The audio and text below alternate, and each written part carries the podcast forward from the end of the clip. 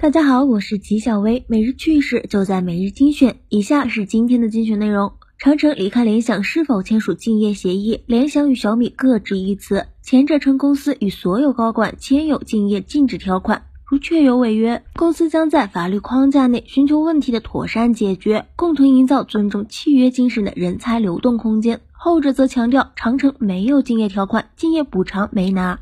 纪晓薇表示，当年陈曦离开魅族加盟 OPPO，黄章嚷着陈曦违反竞业协议，要追究法律责任之类的，结果不了了之。长城与陈曦的遭遇类似，所以个人倾向于长城没有签竞业协议。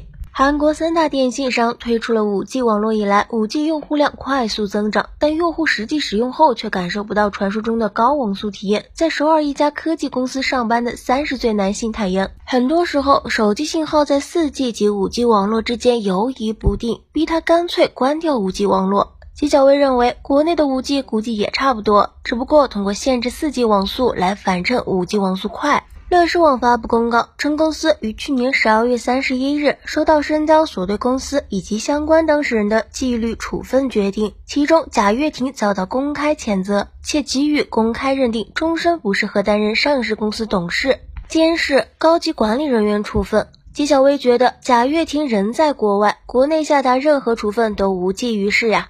身为三星最大的智能产品配件销售代理以及售后服务商的图腾信息在官微确认，三星今年春季 S 系列旗舰机已确认命名为 S 二十系列。考虑到图腾信息已经为三星服务了十四年，且还有官宣的标签做保，参考性颇高。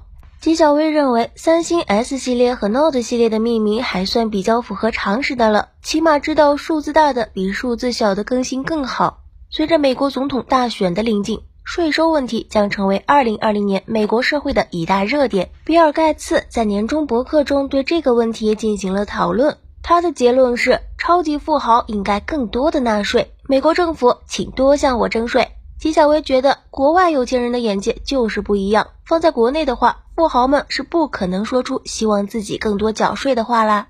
以上就是今天的全部内容，也欢迎各位听众的投稿。我们明天见。